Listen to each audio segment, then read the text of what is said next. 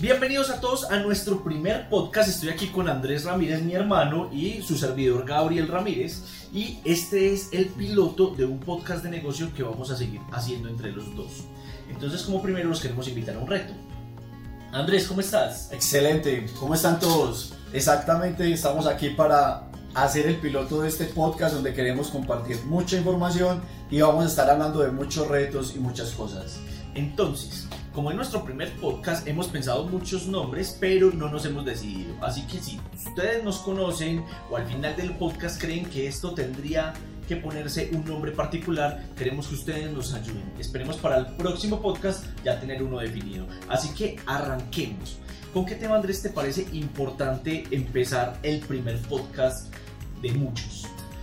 Yo creo que algo que está en la cabeza de todos en estos días y es los negocios tradicionales están muriendo.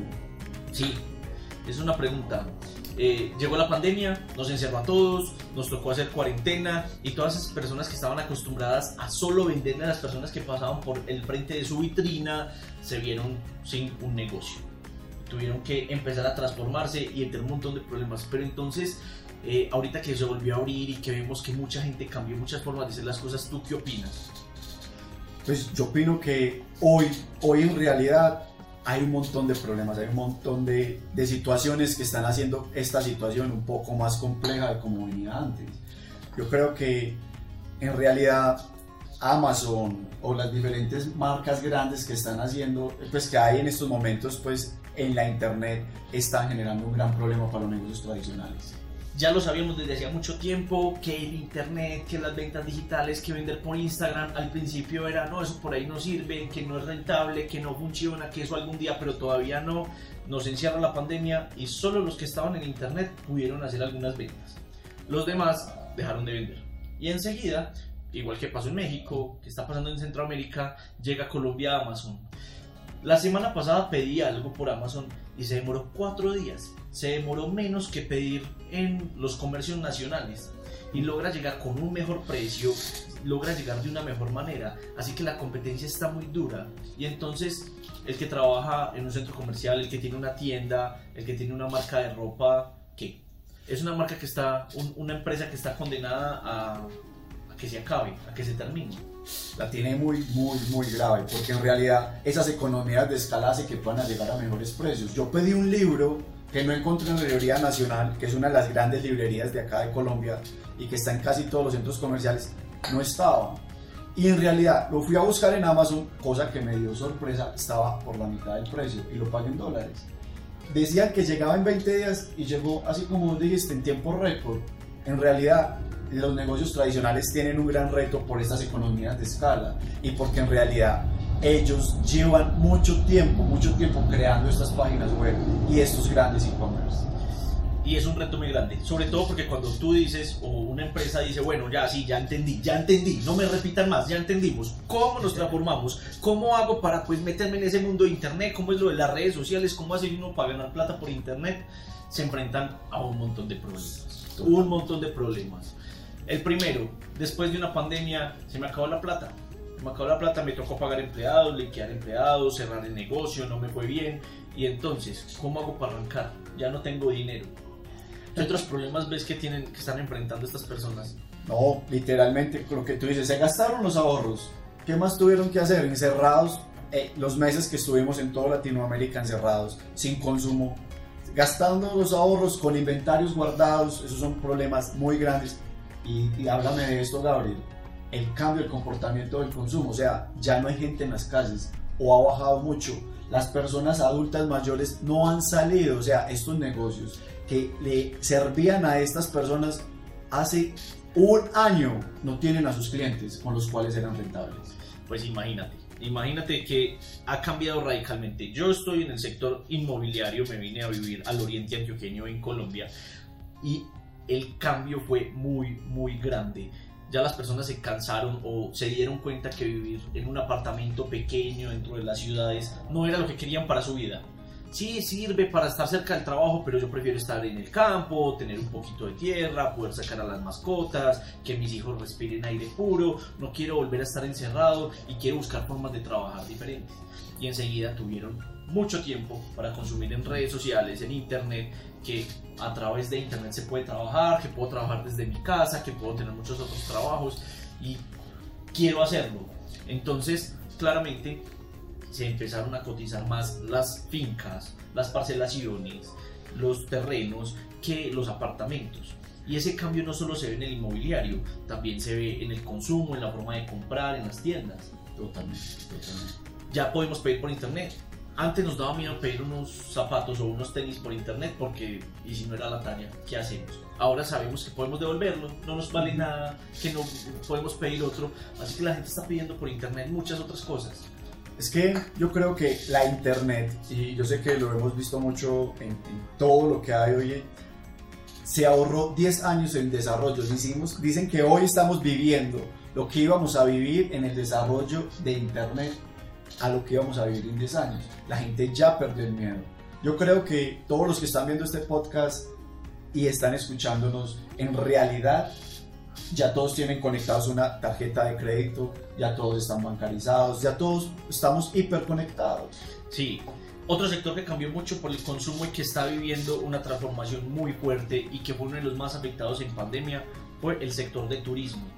Las personas ya dejaron de viajar internacionalmente, los vuelos internacionales se redujeron mucho, los vuelos de negocio se bajaron al mínimo, si podemos hacer reuniones por internet, por Zoom, por unas muchas plataformas, ya no hay necesidad de viajar ese tipo de cambios, cómo hace un negocio tradicional, cómo hace una panadería, cómo hace una carnicería, cómo hace una tienda de fotografía, cómo hace el cine, los cinemas que habían en los centros comerciales para no perderse, porque claro, si yo vendo por internet, pues al, eso además que se vende igual y voy aprendiendo, pero es muy, muy grande porque no son las únicas empresas, hay muchas empresas que lo están sufriendo, no son pocas, y sobre todo falta de conocimiento. Sí, total, total. Yo creo que la pandemia a muchos los cogió muy bien parados y yo creo que esos jugadores son los que están haciendo que los negocios tradicionales estén temblando porque un Rappi preparado para hacer logística con una economía colaborativa, digamos, con un montón de domiciliarios listos para salir a hacer domicilios, cómo no iban a poder crecer exponencialmente, pero también no estaban, digamos, apoyando mucho a los pequeños empresarios. Muchos muchos se quedaron por fuera de la ola por no estar preparados. Andrés, y sí es una tendencia. No podemos negar de que hay una tendencia a que los que están bien, los que se prepararon para la era digital, se están comiendo o están acabando con los que todavía no se han dado cuenta de esta transformación.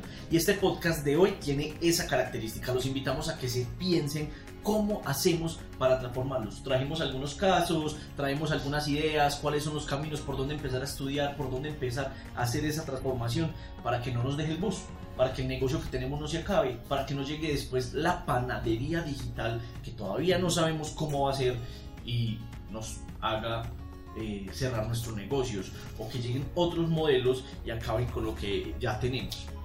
Entonces, ¿qué, qué, caso crees que podemos empezar o, cómo podemos empezar a conversar sobre ejemplos de personas que han logrado entender y se han logrado transformar? Yo creo que uno muy bacano es este que ha logrado cambiar la infraestructura a su favor. Digamos, hoy los centros comerciales no tienen tráfico, hoy los centros comerciales van menos personas que antes. Y el caso de Matelsa me parece espectacular. Vamos a contarles para los que no saben o no son de Colombia o no son de la edad de jóvenes, que es el público objetivo de Matelsa, ¿quién es? Matelsa es una tienda de ropa que decidió no abrir unos grandes locales en centros comerciales, sino que buscan bodegas. Hacen una puerta, la pintan, hacen unos grafitis, es una marca muy, muy movida ¿Dónde está el gol? ¿Cómo fue que lo hicieron? Lo hicieron a través de internet, a través de generar contenidos, generar memes, generar cosas interesantes que capturaran la atención de los jóvenes y que ellos mismos fueran la publicidad, ellos mismos contándole a los demás que existía Matelsa para crecer. Ese secreto del voz a voz fue una pieza fundamental en la creación de Matelsa. Matelsa nadie sabía dónde estaban, ni siquiera en las calles donde estaban tenían letreros, literalmente eran puertas cerradas donde no, si no sabía que existía ese concepto, en realidad no sabía que había una tienda. Y de ese tamaño, porque son tiendas grandes. Y ellos entendieron que arrancaron como una bodega donde venden por internet, pero que la gente quería ir al local. No estamos diciendo que uno no va a volver a salir de la casa, va a estar encerrado, pues ya aprendimos en pandemia que nos encanta poder salir pero encontraron una manera de, de, cambiar, de hacer una experiencia, que podamos entrar, usted llega a la bodega, abre la, toca el timbre, le abre una puerta, dentro encuentra un mundo nuevo, tiene, se puede medir la ropa, es una tienda muy, muy experiencial, pero también puede vivir esa misma experiencia por internet. Exactamente, entonces yo digo que este caso me encanta porque llegaron a los centros comerciales, pero no de la forma tradicional. Se ubicaron en los parqueaderos. Pues, ¿Quién alquila un parqueadero? En vez de tener unas celdas, se metieron en un lugar donde no pasa tráfico. En realidad, para poder llegar a ellas, toca bajar un ascensor, bajar unas escalas, bajar un lugar donde eventualmente uno no caminaría y llegas a un lugar donde están cerca a su público, pero en realidad... Perfecto. Pero bueno, tú me dirás, Andrés, es que es muy fácil porque es que la ropa no se vence, no se daña, no hay que refrigerarla, transportarla es fácil, usted la manda por, el, por, por, transporte y sale muy fácil. Pues resulta que hace muchos años, y no estamos hablando de casos de ahora, son casos que ya llevan 3, 4, 5 años, a una persona se le ocurrió, no recuerdo el nombre, pero yo sé que muchas floristerías ahora lo hacen, transportar flores. Las flores tienen caducidad y yo estoy en Japón o estoy en Europa y quiero mandar unas flores a Estados Unidos o a Ecuador o a Santiago de Chile, ¿cómo hago? No las puedo enviar pues este emprendedor se le ocurrió una muy buena idea.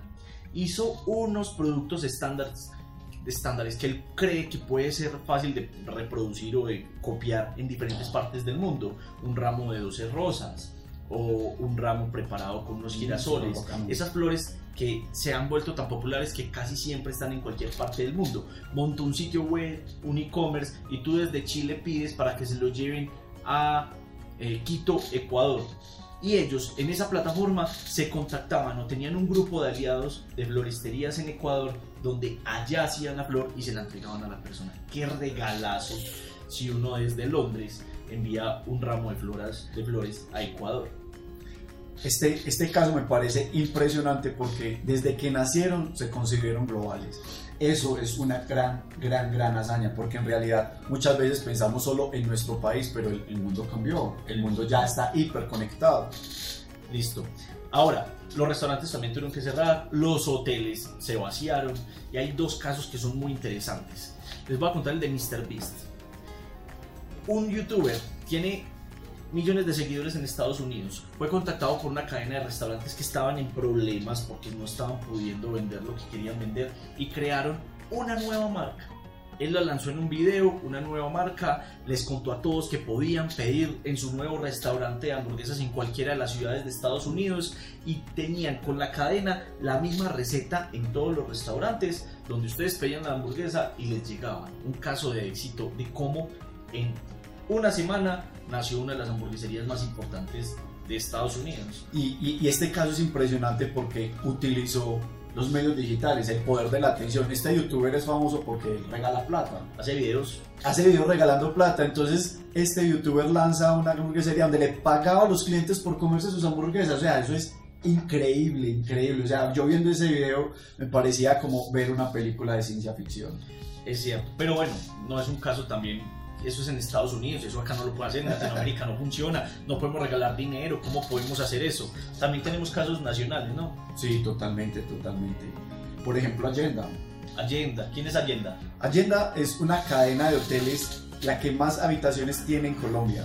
Nació, pues, es de un colombiano y ya opera para toda Latinoamérica es como un agregador de, de, hoteles de bajo costo. Como un Airbnb de hoteles pequeños. Es un Airbnb de hoteles pequeños. Así que tú puedes reservar en Allenda y vas a tener un hotel igual de bueno en cualquier parte de sí, Colombia. Su propuesta de valores, siempre vas a tener wifi, va a estar aseado, vas a tener quien te reciba. O sea, es súper claro para las personas de negocio. Pero bueno, en pandemia se quebró. En pandemia se iba a quebrar, no tenía, nadie estaba viajando, no tenía viajes de negocios, nadie estaba de turismo y se le ocurrió una muy buena idea Incluso Andrés Arrazola, que es el dueño o el, CEO de esta empresa, el fundador, estaba en problemas porque su oferta de valor era hacer que estos pequeños hoteleros fueran rentables y estaban quebrando. Entonces estaban quebrando los hoteles pequeños y también todo su proyecto, toda su startup, que en realidad era un proyecto que uno suele ver y uno dice, no, pues estos manes no tienen problemas, en realidad también estaba quebrando. Pero cuéntanos, ¿qué fue lo que hicieron? Entonces cogieron las cocinas de todos los hoteles y crearon unos productos. Entonces crearon unas hamburguesas y las montaron con una marca en las plataformas de, de Rappi o en estas plataformas que hacen distribución de comida pues en, en los diferentes apartamentos. Es como para las personas de otros países como un Uber Eats. Es un Uber Eats, pero funciona muy bien. O sea que de nuevo, de una buena idea de coger toda la cadena de hoteles que tenían, estaban lanzando una cadena de restaurantes de hamburguesas que en menos de una semana estaban en todo el país, estaban en todo Colombia. Un caso de éxito. Lo que queremos decir, lo que queremos que entiendan es que las ideas se pueden lograr, que es verdad, que tenemos retos, que nos quedamos sin efectivo, que nos quedamos sin ideas, que nos quedamos sin, no, sin ideas nunca, que nos quedamos sin inventario, que tenemos miedo, que no sabemos de redes sociales, que tenemos problemas, pero siempre, siempre hay formas como podemos hacer esa transformación. Hay otros dos casos que quisiera que conversáramos. Esta sí no conocemos el caso de quién lo ha hecho, pero sabemos que es un problema que existe. Uno es el de los cinemas. La gente aprendió a ver videos, aprendió a ver Netflix, aprendió a ver Disney Plus y ya no quiere ir a un cine. O a menos. Y menos ahora que se puede contagiar, que es un espacio que es cerrado, un montón de riesgos que está. Igual los centros comerciales son los que parecen ser los grandes perdedores de esto. ¿Tú qué opinas? ¿Qué, qué, cuál va a ser el cambio cultural? ¿Cómo se ven oportunidades ahí? No, en realidad yo creo que ahí la oportunidad más grande es la experiencia. Yo digo que no va a ser lo mismo uno estar en el cine súper cómodo con las palomitas, estar con su pareja, si es una cita o ir con los amigos. Yo creo que ahí es donde está la oportunidad para los cines. Pero hoy son los grandes perdedores, se tienen que reinventar. Hay que reinventar los centros comerciales dejaron de ser una vitrina donde uno busca productos, porque está más fácil buscarlos por internet, está más fácil buscarlos en, redes sociales, es más fácil comprar unos tenis a través de la misma página de Adidas que yendo al centro comercial. Sin embargo, la experiencia, lugares donde se puedan tomar fotos, poder contar historias, compartir, los restaurantes, todas esas experiencias que hay alrededor son los que hacen el cambio. Así que el cine se tiene que reinventar y volverse un cine parque de diversiones para que volvamos. Completamente de acuerdo, completamente. ¿Conoces algún caso de, de, de, alguien, de un negocio que hubiera estado en un centro comercial y se haya transformado? Hay un caso en Medellín, en un centro comercial muy famoso que se llama El Tesoro. Allá había una tienda saludable que se llamaba Merca Orgánico y durante esta pandemia se pegó una transformada que en realidad pues nadie se lo esperaba dentro del centro comercial montaron esta tienda en un parqueadero y lo que hicieron fue hacer como una plaza de diferentes servicios para poder llevar tráfico a su tienda saludable.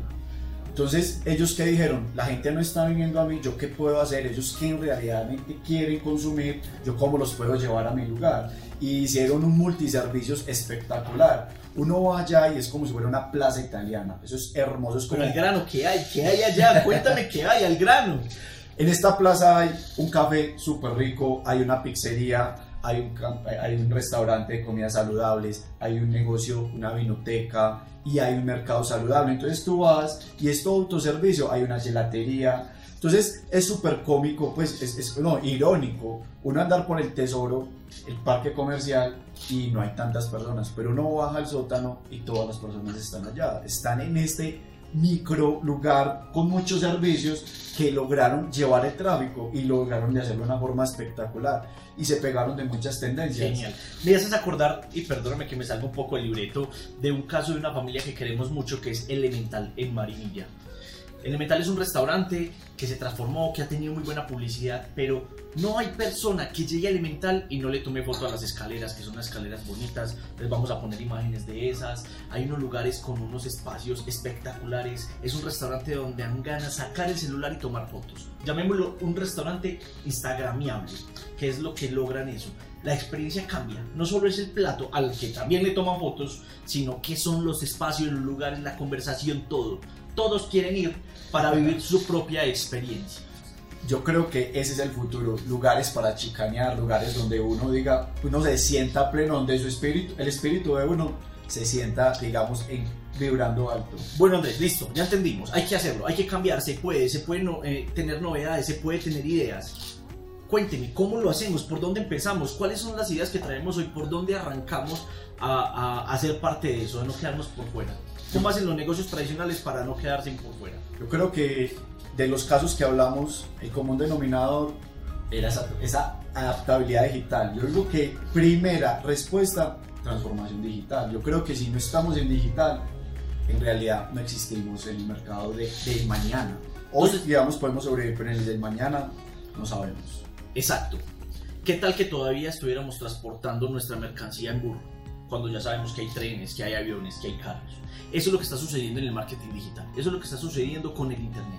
Ahí está una herramienta, la estamos construyendo, se están apareciendo nuevas autopistas, nuevas herramientas, pero si no aprendemos a utilizarlas, a entenderlas, a, a usar eh, Mercado Libre, es tan sencillo como inscribirse, quiero vender un producto y hacer una prueba eh, si abrimos las redes sociales, probamos posiblemente con el propio celular tomar fotos, esa es la forma de empezar a entender cómo funciona, a preguntar, a estudiar, a entender cómo funciona. Lo primero es quitar el miedo al Internet, a la transformación digital, preguntar si hay herramientas, si hay aplicaciones que existen. Casi siempre ya existe una aplicación. Posiblemente no sea la perfecta, pero ya existe alguna. Y si no, es una muy buena oportunidad para crearla.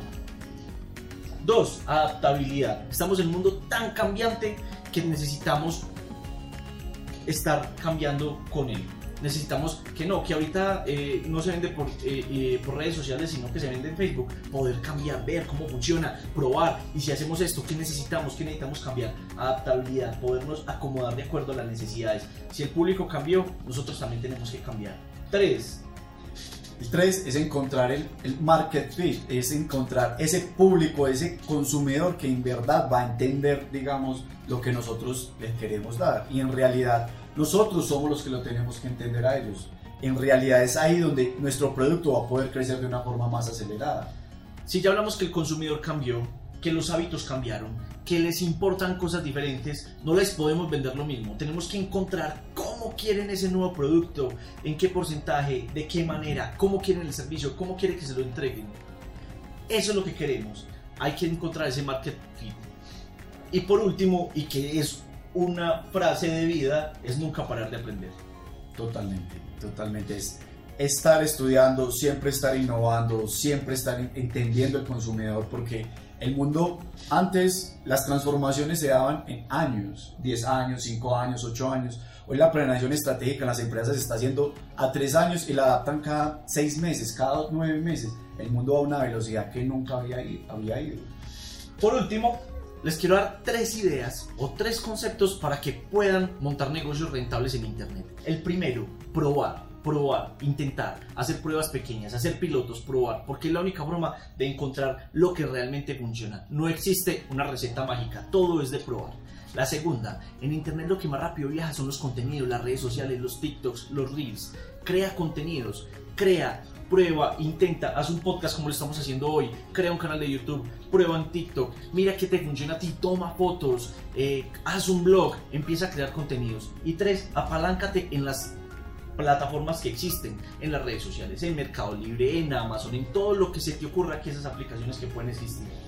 Sí, yo creo que con esos cinco pasos, esa transformación digital, es experimentar, es encontrar ese consumidor, ese product market fit, ese entender cuál es nuestro diferencial, ese producto y en encontrar las experiencias a través de lo que dijo mi hermano. Yo sé que las empresas tradicionales no van a morir, pero si no lo hacemos de esta manera, no nos vamos a transformar. Y bueno, Andrés, este es nuestro primer podcast. Espero que les haya gustado mucho. Espero que nos hagan sus comentarios qué les gustó, qué no les gustó, en qué nos trabajamos, qué les da risa, les gusta más dinámico, menos dinámico, hablamos muy rápido, muy lento. Es una, la idea de este podcast es que lo construyamos entre todos. Andrés, gracias por aceptarme esta invitación. Espero que sean muchos podcasts. Vayan pensando cuál es el nombre y, bueno, cuéntanos tú qué, opinas, cómo lo viviste. no, eh, la experiencia de crear pues todo este contenido, de investigarlo, de, en realidad llevarles esto a ustedes, yo sé que para nosotros también es un reto y es un reto que tenemos juntos. Entonces, déjenos todos los comentarios ahí abajo, déjenos los nombres que, que han pensado durante todo este podcast de cómo nos podemos llamar en este espacio y también déjenos temas de conversación que ustedes creen que les gustaría que nosotros estuviéramos hablando e investigando para ustedes. Bueno, creadores, nos vemos, muchísimas gracias y nos vemos en el siguiente podcast.